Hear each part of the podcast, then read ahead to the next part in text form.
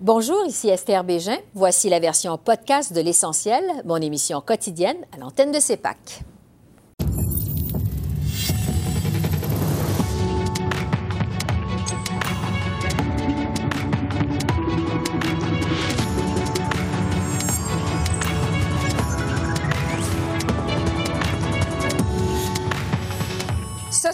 48 heures après l'élection, l'heure est au bilan pour les chefs.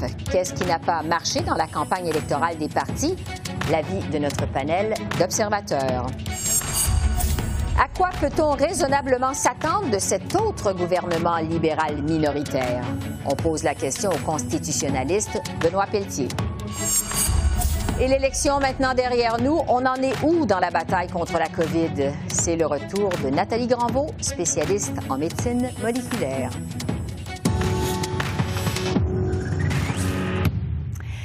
Bonsoir, Mesdames, Messieurs. Deux jours après le dévoilement des résultats de l'élection au pays, les chefs des différents partis poursuivent leur bilan de campagne. Après Erin O'Toole et Jock Meeting hier, c'était au tour d'Yves-François Blanchette aujourd'hui de revenir sur la performance de son parti lundi soir.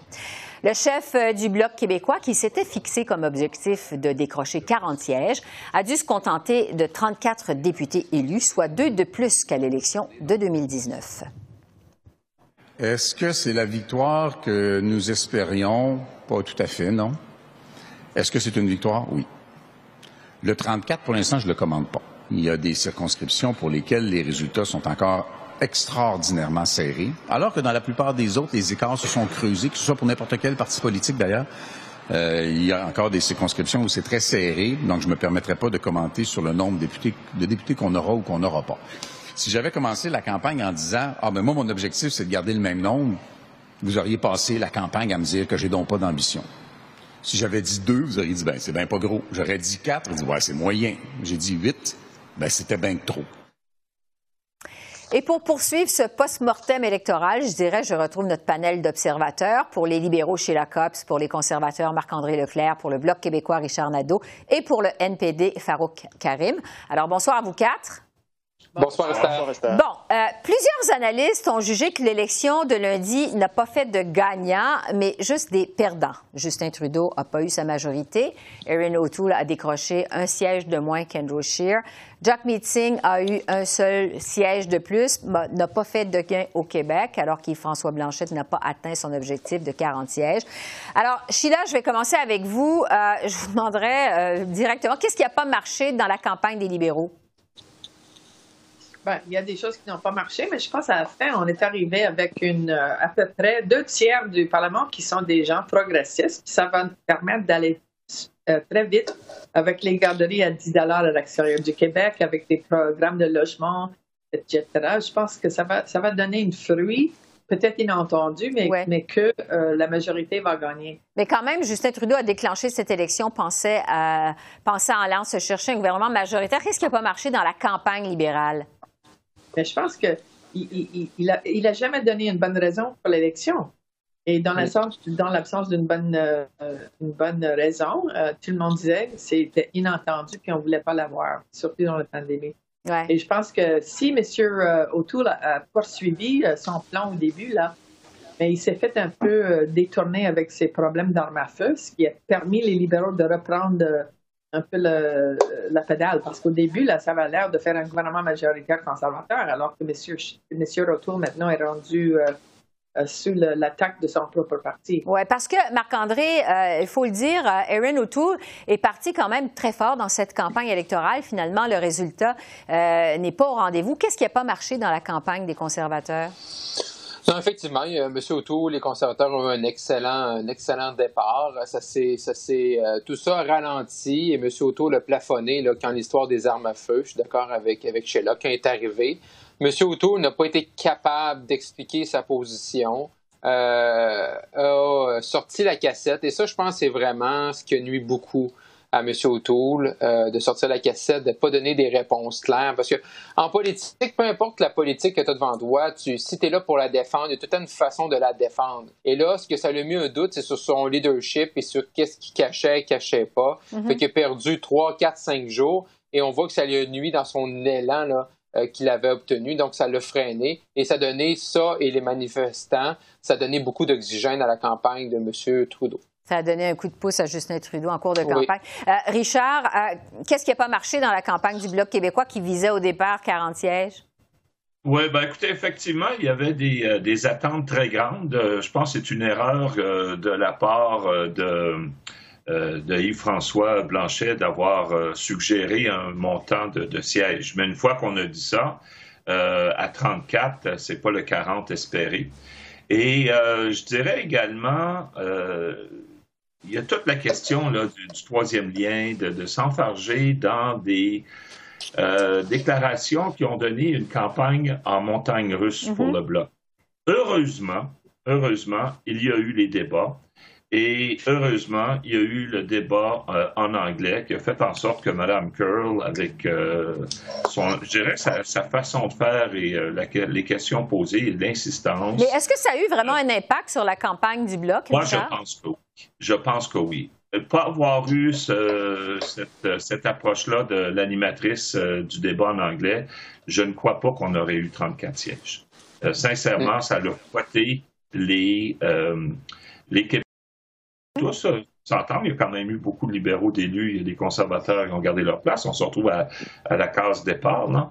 mais on aurait pu perdre du chemin parce que la campagne ne levait pas tellement pour le bloc en raison euh, de, de, de, façon de, d'interpréter ou d'avancer le programme du bloc. Mm-hmm.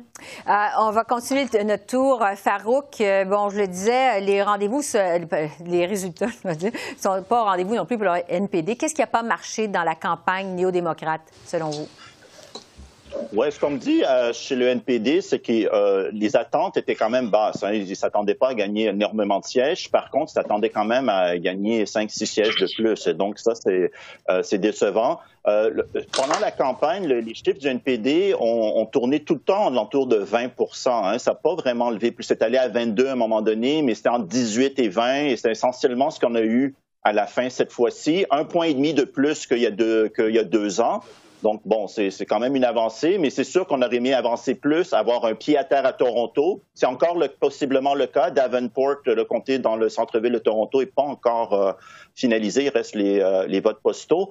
Euh, mais en général, on aurait aimé avoir peut-être un siège de plus au Québec. Je crois que, pour faire suite à ce que Richard vient de dire sur euh, la réaction du débat en anglais, mm-hmm. avant, avant le débat en anglais, le NPD est à l'entour de 14-15 points au Québec. Ils ont fini à 10. Je crois que l'effet du débat a fait en sorte de recoaliser du vote chez le, le Bloc. qui a fait regrimper leurs chiffres. Euh, sans cela, je crois que Ruth Hélène aurait pu euh, passer euh, dans Berthier-Masquinongé. Mais bon, c'est quand même une avancée, c'est ça qu'on me dit, et ce sera de bâtir là-dessus. Moi, ce que je conseillerais aux gens du NPD, c'est de, dans les deux prochaines années, si on peut dire le, prochain mandat, c'est de travailler sur un peu la profondeur de M. Singh, mm-hmm. aller au-delà des premières lignes où il est très bon. M. Singh a, a augmenté pendant toute la campagne euh, ces pourcentages de positivité. Les gens l'aiment, ce qui est quand même pas peu dire durant une campagne que les gens l'aiment plus, plus, mhm. ils le connaissent. Mais maintenant, il faut mettre un peu plus de profondeur. Bon, euh, ça m'amène à vous parler de l'avenir politique des chefs qui sont en place, euh, parce que ça fait, on sait, couler beaucoup d'angles depuis deux jours. Là, Marc-André, je vais commencer avec lui, parce que, avec vous, parce que celui qui semble le plus menacé, c'est Aaron O'Toole. Il y a même eu un membre de l'exécutif national aujourd'hui qui a lancé une pétition pour réclamer un référendum sur le leadership de M. O'Toole. Bon, on se rappelle qu'Andrew Scheer, qui avait fait mieux euh, que M. O'Toole en 2019, euh, s'est fait montrer la porte. Est-ce que Aaron O'Toole est sur un siège éjectable? C'est certain que dans les prochains jours, il y a des gens dans le parti qui ne seront pas contents, qui ne seront pas contents des résultats, qui ne seront pas contents des pertes en Colombie-Britannique, en Alberta. Euh, moi, j'ai bien connu, euh, Esther, tu l'as fait mention, j'ai bien connu euh, l'après-campagne de 2019 mm-hmm. j'étais pris un peu dans cette tempête-là. bien objectivement, je ne sens pas le même, la même agressivité, la même colère, surtout pas au Québec. Au Québec, plusieurs candidats, députés, des membres sont prêts à donner une deuxième chance à M. O'Toole. Fait que le Québec va l'aider, mais c'est certain que dans les prochaines semaines, et je pense que euh, M. O'Toole a intérêt de convier là, euh, ses députés rapidement à Ottawa, dès qu'on va voir les derniers décomptes euh, des, des votes postaux, pour vraiment là, rassurer tout le monde mm-hmm. et présenter un peu son plan de match des prochaines semaines, puis comment il pense gagner la prochaine élection pour un peu rassurer tout le monde. Mais c'est sûr qu'il va toujours avoir des, voix discordantes qui se sont faire entendre, mais je pense pas que c'est au même niveau que 2019. Oui, c'est ça, parce qu'on a senti le soir même de l'élection, dans son discours, M. O'Toole semblait être quelqu'un qui se battait pour sa survie, son leadership, finalement, semblait s'adresser directement à ses militants. Sheila, bon, sur Justin Trudeau, il a fait élire deux gouvernements minoritaires de suite. Il a perdu le vote populaire aussi deux fois de suite. C'est quand même pas rien. Est-ce que les libéraux vont commencer à remettre son leadership en question, vous pensez, rapidement? Mais l'autre chose qu'il a faite aussi, le, Parti libéral a très bien, la première partie en, Colombie-Britannique, qui n'est pas euh, rien là. Je pense que pour le moment, là, il a un plan très fort par rapport à les garderies, les logements, etc. Il va aller de l'avant ça va lui permettre d'explorer de, euh, avec les autres parties des gros euh, projets d'ici quatre ans. Et ensuite, on va voir. Mais il n'y aura pas une poussée à l'intérieur tout de suite, sûr. OK, parce qu'il y a quand même des successeurs là, potentiels dans le Parti libéral. Ben, aussi, je pense que si vous allez voir dans les comtés, on a de très bons députés et de très bons ministres qui sont populaires. Et ça, ça aide aussi à, à la relance. Oui, on verra donc pour euh, la suite des choses pour M. Trudeau. Farouk, euh, bon, fallait un peu plus vite. Euh, Jock Meeting, c'est sa deuxième élection à titre de chef du NPD. Il y a un score de 25 sièges aux communes, un seul de plus qu'en 2019. Ben, on se rappelle que le NPD avait mis à la porte Thomas Mulcair après l'élection de 2015, alors qu'il avait remporté 44 sièges. Est-ce que, vous parliez de l'avenir, des, des, ajustements qui vont être apportés à M. Singh, est-ce que quand même le NPD va être patient avec M. Singh, vous pensez? Euh, sans aucun doute, M. Singh est très bien en selle euh, à, l'intérieur du parti. Euh, L'entourage de, M. Singh sont sur une stratégie un peu similaire à M. Layton, c'est-à-dire que M. Layton a fait deux, trois campagnes et c'est la quatrième où ça, a débloqué. Il y a eu des parlements minoritaires entre-temps. C'est ce qu'ils vont continuer à faire. Le, prochain Parlement minoritaire va aussi contribuer à ajouter de la crédibilité au NPD, puisqu'ils pourront aussi parler d'un bilan, comme ils l'ont fait cette fois-ci. Qu'est-ce qu'ils ont pu faire dans un gouvernement minoritaire? Euh, augmenter la crédibilité du parti, c'est toujours important au sein du NPD parce que les gens partent d'un peu plus loin euh, par, mhm. rapport à nous, par rapport à nous, étant donné qu'on n'a jamais été au pouvoir. Donc ça, ça va être intéressant euh, de, de, travailler là-dessus et de continuer. Moi je, moi, je dirais, pour finir rapidement, de le mettre en situation plus de premier ministre, parler de, des affaires étrangères, plus d'économie. Je crois que dans les deux prochaines années, ce sera ça qu'il faudra faire. Ah, c'est intéressant. Il faudra voir effectivement. Richard, bon, le chef qui semble en fait le mieux en selle au terme de cette élection, c'est Yves-François Blanchette. vous parliez tout à l'heure de l'erreur de M. Blanchette d'avoir dit dès le départ euh, qu'il misait 40 sièges. Est-ce que M. Blanchette euh, aura des ajustements à apporter à son style, vous pensez, rapidement? Non, pas vraiment. Euh, dans ce sens, en, tant que parlementaire, on n'est plus en campagne électorale. Mm-hmm. la chose qui va être intéressante, ça va être la façon dont M. Trudeau va s'ingérer, à quel point il va s'ingérer dans les compétences provinciales. Et ça, ça va donner euh, des munitions au Bloc québécois euh, dans le cadre de l'actuel dans le cadre de l'actuel euh, mandat qui, qui, est mis en place dans un gouvernement minoritaire. Donc, pour M. Blanchet, il, sera notre chef, il sera là pour la prochaine campagne électorale, ça, je mm-hmm. n'en doute pas. Mais les combats Québec-Canada, euh, avec le gouvernement Legault, que lui a perdu son pari parce qu'il aurait bien aimé M. O'Toole, on l'a entendu, mais euh, de voir M. Trudeau à quelle vitesse euh, il va s'ingérer ou il ne n'investira pas, par exemple, en santé, comme il est tellement demandé par toutes les provinces, dont le Québec, mm-hmm. va faire en sorte que le Bloc euh, va avoir euh, beaucoup de visibilité. Bon, et puis euh, évidemment, la question que tout le monde se pose, c'est quand est-ce que va tomber ce prochain, ce gouvernement, parce qu'on se retrouve encore avec un, gouvernement minoritaire. Il me reste à peu près 10 secondes. Je veux vous entendre tout le monde. Je sais que c'est pas beaucoup. D'habitude, un gouvernement minoritaire au pays, ça a une durée de vie de 18 mois. Marc-André, est-ce que ce gouvernement-là va durer 18 mois? Répondez-moi rapidement chacun. Qu'est-ce que vous en pensez? Ah, beaucoup plus longtemps, beaucoup plus longtemps. Deux ans et demi, trois ans. Oh, oui. On ne pas en élection. Oui, je suis d'accord. Trois ans. Euh, Farouk, d'accord aussi? Il y a deux élections importantes, Ontario et Québec en 2022. Ça pourrait changer la donne dans la fédération, fait que peut-être en 2023. Richard? Ben, écoutez, euh, à la lumière de ce qu'on vient de vivre, il devrait durer beaucoup plus longtemps. Donc, trois ans, c'est déjà long pour un gouvernement minoritaire, si ça se rend jusque-là, mais on ne sait jamais ce qui peut arriver. Alors, Sheila, Marc-André, Richard et Farouk, merci beaucoup. On va se retrouver à la reprise des travaux aux communes dans quelques semaines. Merci. D'ici là, portez-vous bien. Merci, bye-bye. Bonsoir. Au revoir. Et entre-temps, on peut se demander quelle sera la dynamique de cette 44e législature qui devrait entamer ses travaux à Ottawa dans les prochaines semaines. Et pour en discuter, je retrouve Benoît Pelletier, qui est constitutionnaliste et professeur à la Faculté de droit de l'Université d'Ottawa. Bonsoir, Benoît. Bonsoir. Bon, un mot d'abord pour vous dire que vraiment, on est heureux de vous euh, accueillir de nouveau à l'essentiel. On sait que vous avez eu une bataille euh, très difficile contre la COVID l'hiver dernier. Je vous demanderai d'abord, si vous permettez, comment allez-vous? Ah ben, je vous remercie de la question. Euh, je vais très bien. Mon moral est excellent, mais c'est vrai que j'ai encore des gros défis à relever cependant, Mhm. euh, sur le plan respiratoire et puis aussi sur le plan de la mobilité. Mais je suis tout à fait optimiste euh, face à l'avenir. Bon, euh, donc le moral est bon et quand le moral va, tout va et vous avez l'air en pleine forme. Alors, bienvenue Merci. parmi nous. Euh, pour revenir maintenant à l'élection de lundi, euh, on se retrouve donc avec un gouvernement minoritaire. C'est le 15e gouvernement minoritaire de l'histoire du Canada. Euh, comme le dernier, c'est un gouvernement libéral. En fait, c'est presque un copier-coller, il faut le dire, du gouvernement précédent. Est-ce que vous vous attendez à peu près à la même dynamique au Parlement avec ce nouveau gouvernement qui s'en vient à Ottawa? Je m'attends à la même dy- dynamique, tout à fait. Je pense qu'on va vivre une dynamique axée sur la continuité. Et il y a cependant une réalité, c'est que M. Trudeau en est peut-être, je dis bien peut-être, à son dernier mandat. Euh, et si c'est le cas, euh, il va vouloir euh, laisser derrière lui des réalisations importantes. Et même si ces réalisations-là peuvent, dans certains cas, heurter les compétences provinciales, parce qu'on sait que, évidemment, M. Trudeau a certaines ambitions qui sont relativement centralisatrices.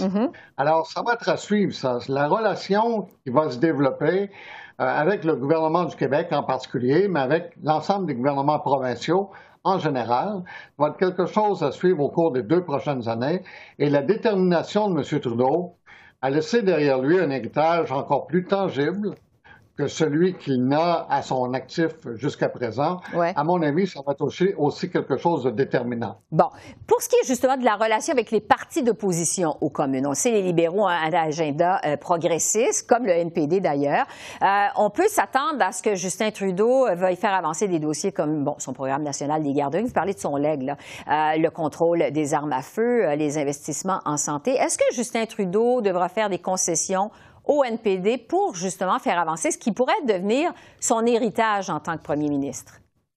Oui, je crois que oui. Effectivement, il va chercher surtout à consolider euh, sa relation avec le Parti néo-démocrate, ça va de soi, et non pas avec le Bloc. Parce que s'il le faisait avec le Bloc, euh, bon, et s'il le faisait trop, disons, avec le Bloc, ce serait très impopulaire dans le reste du Canada. Euh, alors, euh, donc, euh, je pense vraiment que euh, il a tout intérêt à, à, à, à, faire des compromis euh, en faveur du Parti néo-démocrate, mais c'est un parti néo-démocrate qui est très fragilisé au moment où on se parle, qui n'a pas du tout le goût de se retrouver en élection ni à court terme ni à moyen terme, à mon avis, et qui forcément donc euh, va devoir lui aussi faire des concessions pour appuyer M. Trudeau. Ils n'auront pas tout ce qu'ils veulent, en quelque sorte, parce qu'ils ne sont pas en position de négocier trop, trop. Oui, parce que, bon, selon ce que vous nous dites, ils semblent condamnés à devoir s'entendre. On sait qu'au Canada, on n'a pas l'habitude des gouvernements de coalition.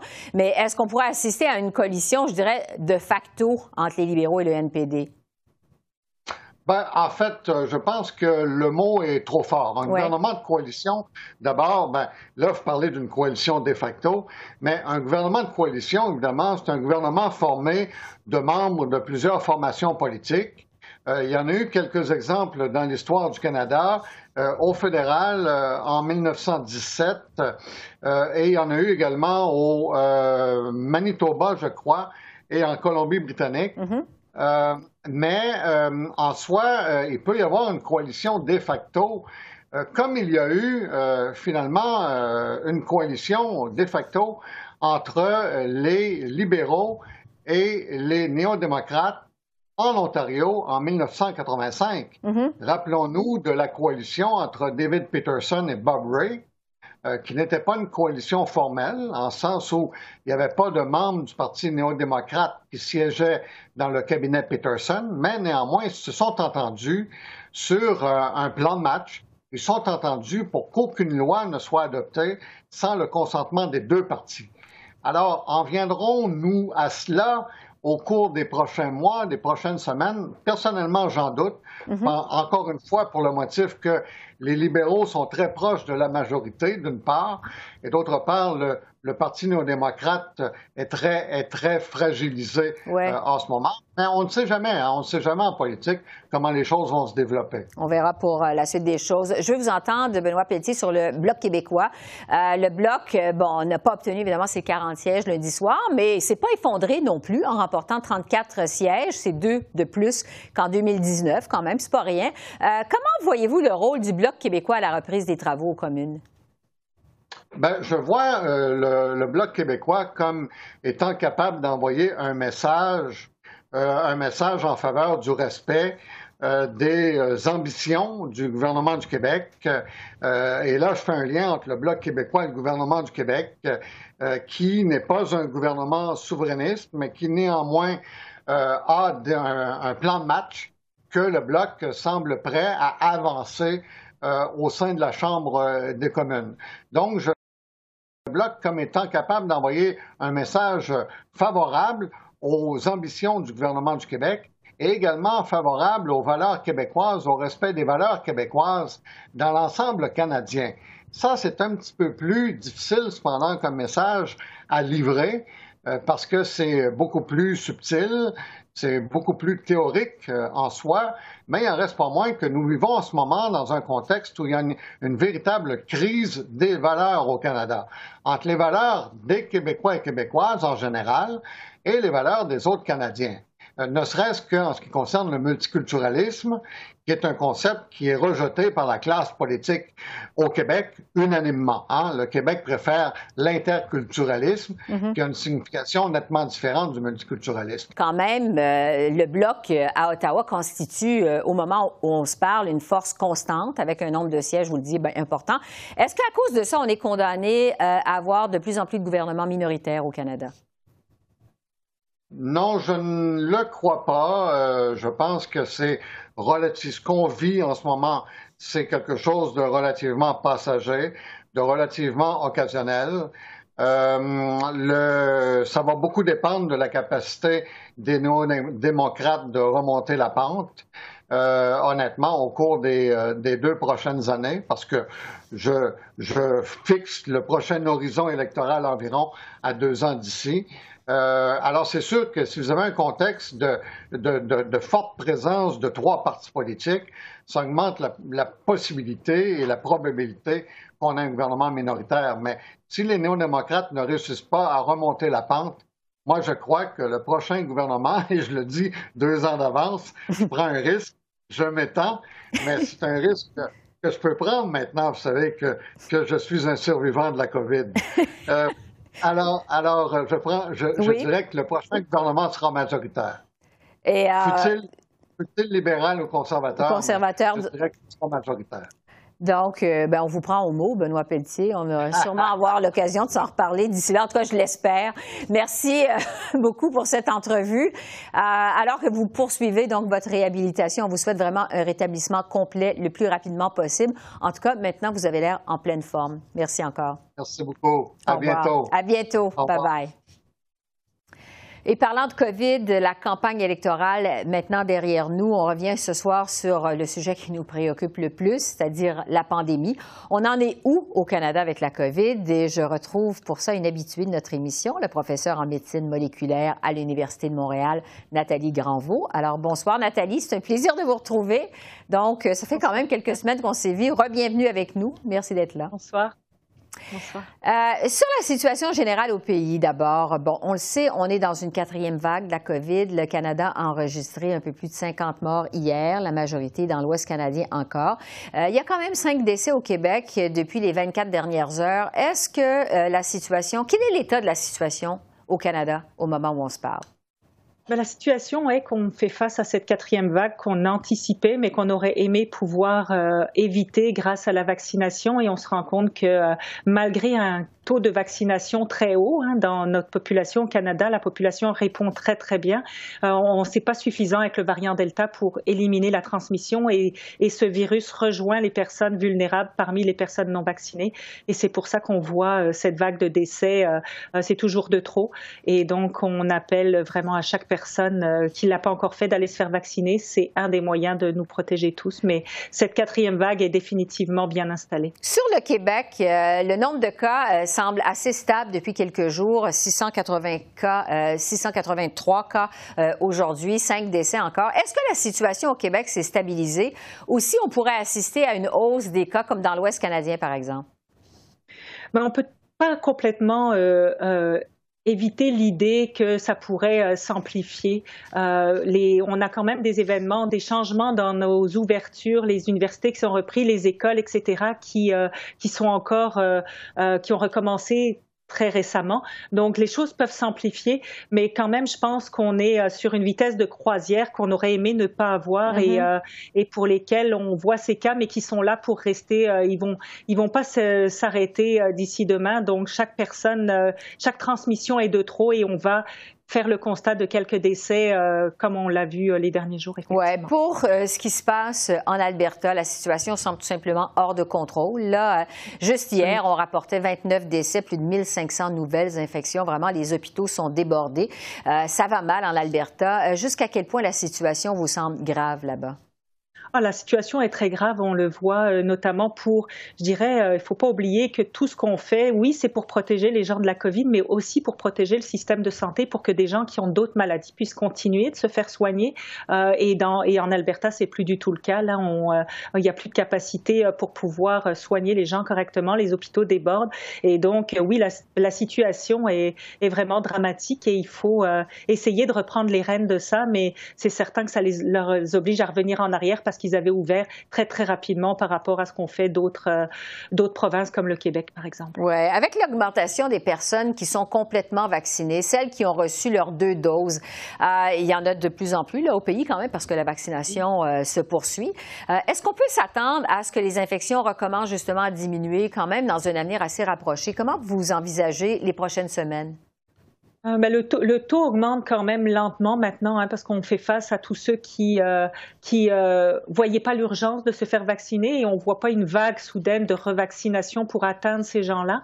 Euh, je pense que ce qui va changer beaucoup les choses, c'est quand on va pouvoir vacciner les enfants parce qu'on le voit au Québec, en tout cas, on l'a vu, hein, la majorité de la transmission passe par les écoles actuellement euh, et parce que les enfants ne peuvent pas être vaccinés. Quand on va pouvoir bloquer cette transmission, je pense qu'on va avoir un impact majeur sur sur ces cas qu'on voit euh, s'accumuler, euh, même si, euh, comme vous le dites, le nombre de cas par jour semble se stabiliser, mais on va les maintenir un bon moment et j'ai bon espoir qu'avec la vaccination des enfants, ça puisse descendre et effectivement de continuer d'aller convaincre ou en tout cas augmenter la vaccination des, des adultes. Oui, parce qu'on entend souvent que cette quatrième vague est celle des non-vaccinés. Est-ce que c'est vraiment le cas, c'est ça?